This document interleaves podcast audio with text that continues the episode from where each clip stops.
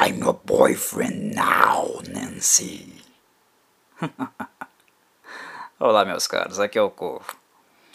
O filme A Nightmare on Elm Street, conhecido como A Hora do Pesadelo no Brasil, foi a obra que deu maior notoriedade ao diretor Wes Craven, que não apenas dirigiu, mas também o escreveu. Ele foi, sem sombra de dúvidas, o pai de Fred Krueger, e talvez esse vilão seja o melhor conceito que ele criou durante toda a sua carreira.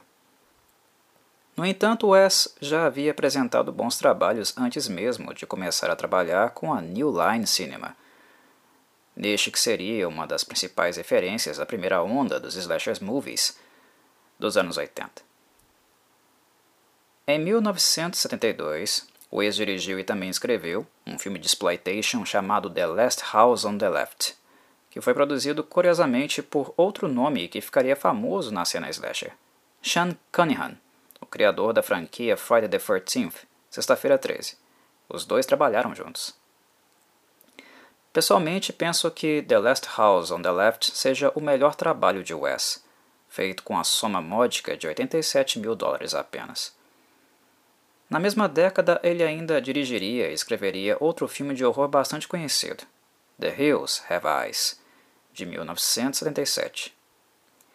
Mas foi apenas quando Wes decidiu voltar aos próprios tormentos da sua juventude que ele então, na costura de vários rascunhos e experiências pessoais, escreveria O Vilão dos Pesadelos, que tem como arma os infinitos tormentos que são possíveis no mundo onírico. A seguir falarei um pouco deste conceito e também de alguns aspectos do filme. Caso o ouvinte nunca tenha assistido a Nightmare on Elm Street, Sugiro que o faça antes de prosseguir, pois o que farei será um pequeno aprofundamento na obra, e sendo assim, eu irei necessitar dar alguns pequenos spoilers sobre a mesma. Primeiramente, abordarei o vilão Fred Krueger e as inspirações de Wes Craven para a criação do mesmo. Fred Krueger, para todos os efeitos, é um vilão que, embora tenha sido escrito detalhadamente por Wes, ganhou mesmo vida graças à interpretação do ator Robert Englund, que previamente tinha mais experiência com palcos do que necessariamente com cinema. A linguagem corporal, o tom de voz e o humor negro do ator são aquilo que realmente faz de Kruger ser o que é.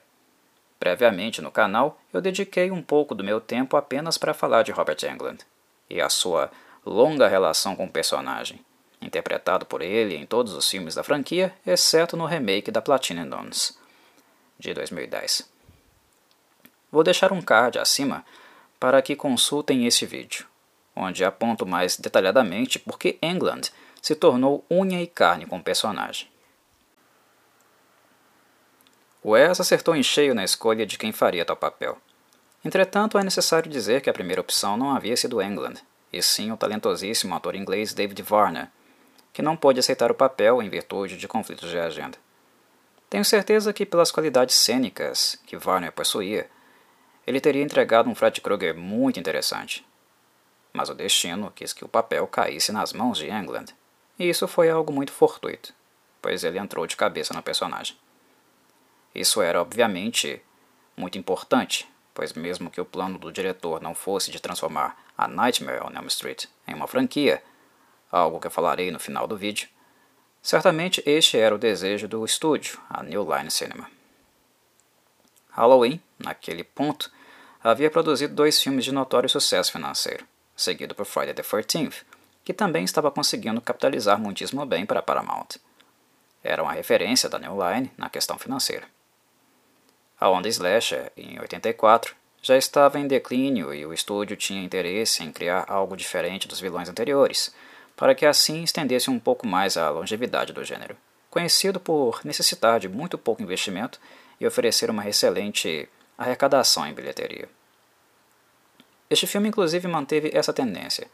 Gastou menos de 2 milhões de dólares e conseguiu arrecadar cerca de 57, o que manteria Fred Krueger por mais tempo nos planos da New Line para futuros lançamentos. Algo que não agradava muito o diretor, Wes Craven. Como em toda a franquia do gênero slasher, a maioria dos filmes são muito fracos para se importarem excessivamente, mais com o lado financeiro e menos com o conceitual, com a integridade dos filmes. Em A Nightmare on Elm Street, isso não seria diferente. Pessoalmente, eu, Corvo, avalio que apenas dois filmes foram sólidos na franquia do Assassino da Luva de Lâminas. O primeiro, no caso esse aqui, e também o terceiro. Curiosamente, o terceiro filme não foi dirigido por Wes Craven, mas é o seguinte que realmente possui participação dele pois foi ele que também escreveu o roteiro. Wes participou apenas de três filmes da franquia. O outro seria New Nightmare, que retorna para o gênero horror depois de vários filmes terem optado pela dark comedy no decorrer dos anos. Pessoalmente, New Nightmare não me agradou muito, mas é um dos filmes da franquia que também tem uma considerável parcela de apreciadores. Eu não consigo me decidir qual é realmente o melhor filme, se é o primeiro ou o terceiro filme. Ambos são bons por razões diferentes. Mas se há um que é mais focado no horror e não representa Fred Krueger enquanto uma figura cômica, e sim um psicopata e pedófilo nojento, este filme é esse aqui. Ele, em comparação aos que se seguiram, tem um tom bem mais sério. O segundo filme da franquia também é focado mais no horror do que na dark comedy, mas peca por ter um roteiro e execução muito ruins. Já o terceiro seria aquele que tornaria Fred Krueger um zombador sádico. Introduziria uma aura fantasiosa, mas que não abriria mão de alguns aspectos macabros associados ainda à sua figura. Ele apresenta um bom equilíbrio, e visualmente, por ter tido um investimento maior, algo em torno de 4 milhões e meio de dólares, ele também é mais atrativo. Dito isso, a essência de Fred Krueger é sem dúvida aquela retratada no primeiro filme, integralmente controlado por Wes Craven. Krueger é um monstro da sua época de menino e, em certa dimensão, uma representação dos temores que ele teve na juventude. Wes fez estes temores trabalharem com outras fontes bibliográficas que ele utilizou para inspiração, sendo a principal delas vários recortes de jornal do Los Angeles Times da década de 70, que falavam sobre uma espécie de epidemia do sono que causava pesadelos em orientais refugiados de zonas de guerra, de países como Laos e Vietnã.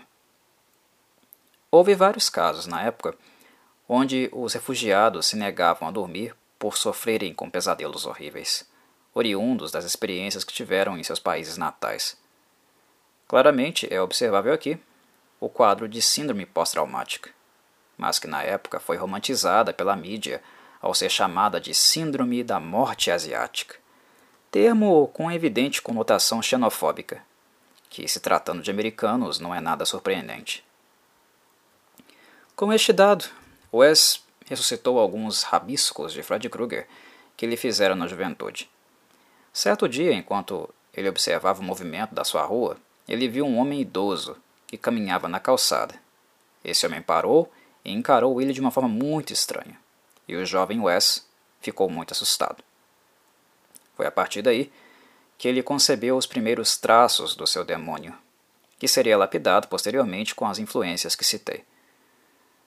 Originalmente, Wes queria retratar Fred Krueger como um pedófilo, mas modificou o conceito para textualmente apenas sugerir que ele era um assassino de crianças, e assim evitar problemas com a censura, visto que se trata de um tema bastante delicado. A New Line, certamente, não estava alheia à onda conservadora que gerava uma publicidade negativa gigantesca aos slashers na época. E deste modo, junto com Wes, eles tentaram deixar a questão um pouco mais implícita. Entretanto, se assistirem com atenção, irão perceber que Fred Krueger é sim um pedófilo. Ninguém precisa dizer isso, basta que notem o comportamento dele. O filme possui cenas onde Fred Krueger utiliza conotações claramente sexuais. Posso citar onde isso fica mais evidente. Por exemplo, na cena onde Fred move a língua de maneira bastante asquerosa, dando a entender exatamente o que estão pensando.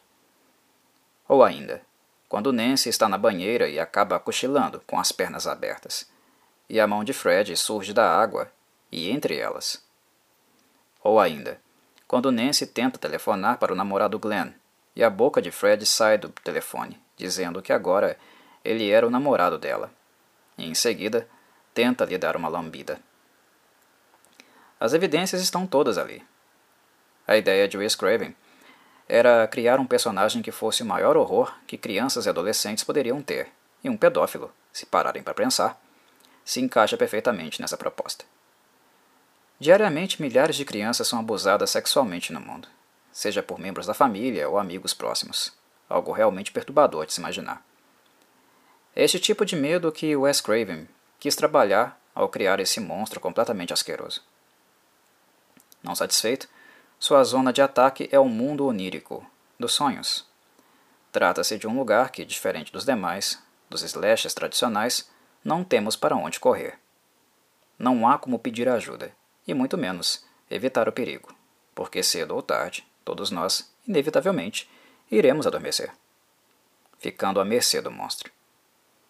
Percebem o horror desta representação, principalmente quando ela se une com a pedofilia? É perturbador imaginar crianças e adolescentes em uma situação como essa. E neste sentido, creio que Wes Craven acertou em cheio ao criar um monstro com tais características. A sensação de desamparo dos infantos é algo desesperador e, ao mesmo tempo, revoltante. A Nightmare on Elm Street não é um filme que causa medo, mas o seu conceito é macabro demais. Ele não assusta, mas imaginar algo como Fred Krueger desperta temor, principalmente para quem é pai e mãe, e também revolta, em todos nós de maneira geral. Portanto, emocionalmente, o monstro funciona, porque ele nos incomoda para além da sensação de medo. Nos incomoda com aversão e com raiva. Nos revolta e manter esta essência conceitual é algo necessário para fazer com que o personagem funcione da melhor forma possível, para que ele consiga exercer os aspectos mais sombrios da sua influência. Foi o que Wes Craven tentou fazer nesse filme. Ele dirige o ator Robert Englund para que ele fique no escuro na maior parte do tempo, que utilize bem as sombras e orienta o ator para falar com as vítimas sempre em forma de sussurro, para que elas não consigam identificar, nos sonhos, de onde a ameaça está vindo. Isso dá a Kruger uma sensação de onipresença. Outro aspecto importante é que, em momentos de raiva, Robert Englund fala pouco, mas sempre em tom ameaçador. Ele deixa sua voz mais grave e pronuncia as palavras de forma gutural. E, para finalizar, o traje do personagem é obviamente muito importante também. Como Michael Myers, Fred Krueger precisaria ter elementos no seu design, que se tornassem suas marcas registradas. O chapéu fedora, a blusa de listras verdes e vermelhas e principalmente a luva feita artesanalmente, com navalhas, são atributos fundamentais em Kruger. Mas em termos artísticos, o que mais me agrada nele, para variar, é a maquiagem protética, feita para suas queimaduras. Antes de morrer, Kruger foi preso e, por falta de evidências, liberado logo em seguida pelas autoridades. Os pais das crianças vitimadas por ele, inconformados, decidem linchá-lo e acabam torrando Kruger para valer, com querosene. Sendo assim, o corpo de Robert Englund precisaria ser coberto nas partes visíveis com uma camada de látex onde seriam pintadas as queimaduras. É algo que leva horas para ser feito, mas cujo resultado final é bastante satisfatório. Creio que a representação das queimaduras de Fred no primeiro filme sejam as minhas favoritas, porque com a iluminação que Wes Craven utiliza, sempre de tonalidade baixa, ela nos revela muito pouco na aparência dele. E quando revela algo, nos leva a acreditar que os ferimentos ainda estão úmidos, dando um ar muito grotesco a eles. As diferenças de tom na maquiagem é algo que também ficou melhor nesse filme do que nos filmes seguintes. Há tons vermelhos e negros que transmitem a sensação da carne estar realmente queimada.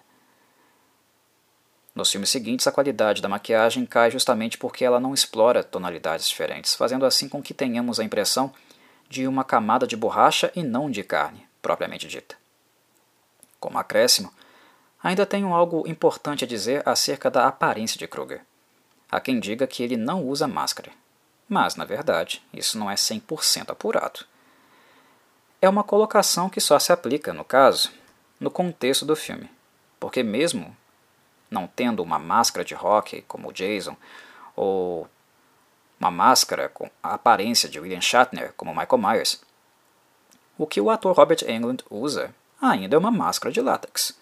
Dentro do filme é carne queimada. Artisticamente falando, é máscara também. Em termos de cenário, creio que o mais relevante de ser comentado é certamente o quarto, onde as personagens Tina e Glenn foram mortos por Kruger. Sim, é o mesmo quarto, só que mobiliado de maneira diferente. A engenharia do cômodo foi construída para permitir que ele girasse. Ou seja, quando vemos Tina rolando no teto do quarto, na verdade ela estava no chão, mas o cômodo havia sido invertido pela engrenagem e os móveis estavam todos fixos no mesmo lugar.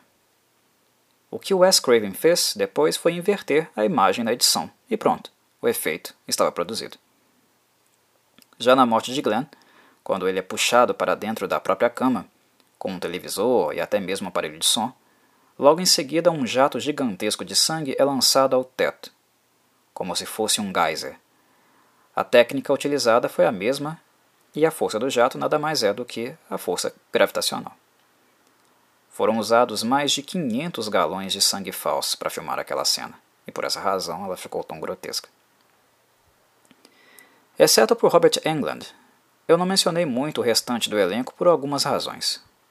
Uma delas, por ele ser pequeno, e outra, porque quem rouba a cena é de fato ele. Algo que aconteceria pre previsivelmente, mas isso não é um demérito para os demais. Eu creio que quem rivaliza com Robert aqui é a atriz Heather Langenkamp, que fez a Nancy. A Amanda Wise e o Nick Curry, que fazem Tina e Rob, não têm muito tempo de cena, visto que eles foram escalados em papéis secundários.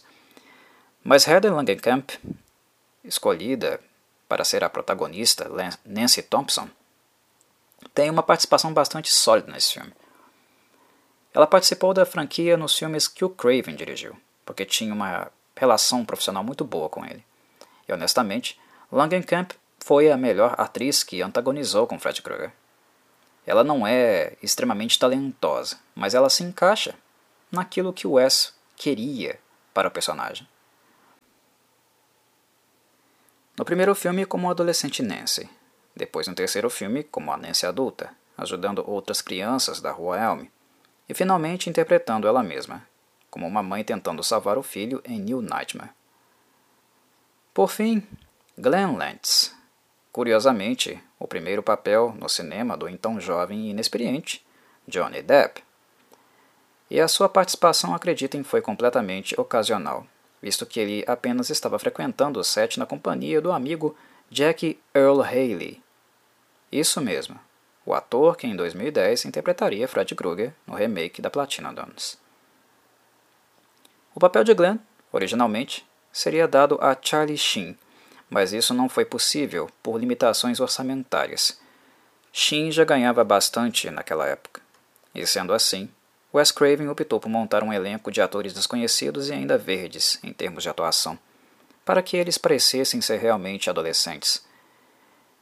Em 1984, nenhum deles era, obviamente, é, adolescente, eles eram adultos. Heather Langenkamp já era uma jovem adulta de 20 anos de idade, um ano mais nova que Johnny Depp. Utilizar adolescentes em slashers era algo completamente impensável nos anos 80. A exceção foram filmes cujos idealizadores decidiram brincar com fogo e correr riscos desnecessários, com a grande mídia principalmente. A exemplo de Sleepaway Camp e The Burning, dois que tiveram adolescentes reais no elenco. Voltando ao elenco de A Nightmare on Elm Street, eu penso que John Saxon era o ator mais conhecido naquela ocasião e que merece, portanto, uma nota aqui. Ele ficou famoso nos Estados Unidos por causa do filme Enter the Dragon, Operação Dragão, que tem Bruce Lee como protagonista. E em 84, Saxon também não era, de maneira alguma, alguém inexperiente no horror, pois ele foi um policial, assim como ele é aqui, no excelente thriller canadense chamado Black Christmas, de 1974, e que também resenhei aqui no Cinecovo. Basta consultarem a playlist. No entanto, sua participação novamente é bastante discreta, visto que, embora seja o pai de Nancy, o enfoque do filme é inteiramente nos adolescentes. Falo um pouquinho agora da trilha sonora. A New Line Cinema aprendeu sobre a importância de um tema central identitário, com outros slashers de sucesso, e por sorte, contava com o excelente Charles Bernstein como compositor. O musicista foi bastante aberto e flexível com Wes Craven, ajudando o diretor a realizar a visão musical que ele tinha para o filme. A música tema é bastante emblemática e acabou se tornando a principal da franquia. Ela é bastante interessante, com elementos oníricos, sons que remetem ao universo infantil, mas que de repente são superados por batidas ameaçadoras e uma aura de mistério. O som é bastante moderno para a época e usa sintetizadores. A inspiração de Wes Craven. Para ela e algo que lhe ajudou Burstein a entender, detalhou para ele, foi a música Dreamweaver, de Gary Wright, artista pop dos anos 70. No entanto, a roupagem do tema do filme é completamente autentista, assim como das músicas de ambientação secundárias. Há até uma vibe techno em algumas delas. Eu não poderia deixar de citar, é claro, a cantiga infantil, tema do personagem Fred Krueger. Ela foi uma adaptação da cantiga One, Two, Buckle My Shoe, música inglesa usada no jardim de infância e bastante lúdica pela sua proposta com rimas. O tema de Fred, no caso, foi uma releitura da mesma, mas com rimas sádicas e macabras. Os versos são os seguintes: One, two, Fred is coming for you. Three, four, better lock your door. Five, six, grab your crucifix. Seven, eight, gonna stay up late. Nine, ten, never sleep again. Por fim, preciso comentar um pouco o final do filme, como disse que faria. Ele não é o final que o Ace Craven desejava. O que vemos no filme foi algo exigido pela New Line, para que assim a narrativa ficasse aberta, facilitando uma sequência futura.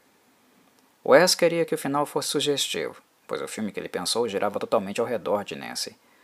Tudo se originou nela e só poderia terminar com ela. Wes Craven queria que Nancy fosse alguém marcada, que estivesse sofrendo psicologicamente, e ao enfrentar Fred, ao superar o seu maior medo, todas as coisas se revelariam ser fruto de sua mente, e assim ela voltaria a ter uma vida normal. O final de Wes terminaria assim e foi a New Line que exigiu, digamos, a reviravolta da reviravolta. Na minha avaliação, em termos de execução, tanto a reviravolta quanto a reviravolta da reviravolta foram mal executadas, porque não criaram uma comoção suficiente. O final de Wes teria sido o melhor se ele fosse feito com mais dramaticidade. Mas ele acabou sendo muito corrido e também careceu de elementos concretos para que durante o filme nós suspeitássemos minima, minimamente que tudo poderia ser obra da mente de Nancy. A maneira como os fatos foram apresentados ficou parecendo um pensamento mágico, pois carecia mais de elementos materiais. Mas a ideia de Wes era muito boa, ao contrário do que fez a New Line, que foi nada mais, nada menos que um cliffhanger. O final de Wes ainda teria uma cena onde Nancy saía pela porta de casa e o carro dos amigos pararia na frente dela. Dentro dele, todos estariam mortos, o que a assusta. Mas mesmo assim, ela entra dentro dele e o carro parte para dentro da neblina, encerrando o filme. Wes queria um final sugestivo sobre a vida, que ela, em alguma dimensão, poderia não passar de um sonho também. Mas este formato acabou sendo descartado porque o efeito do nevoeiro, da neblina, construído pela produção, não apresentou resultado satisfatório.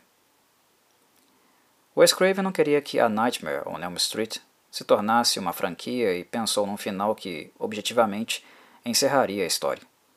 Algo que acabou não acontecendo porque a New Line já estava preparando uma sequência para o ano seguinte, a qual Wes Craven, como sabemos, não retornou porque não tinha o menor interesse. E aqui termina o tópico, meus caros. Espero que tenham todos sonhos interessantíssimos após ele. E que sobrevivam para depois vir aqui embaixo nos comentários e dizer o que diabo vocês viram? Um abraço a todos e saudações corvídeas.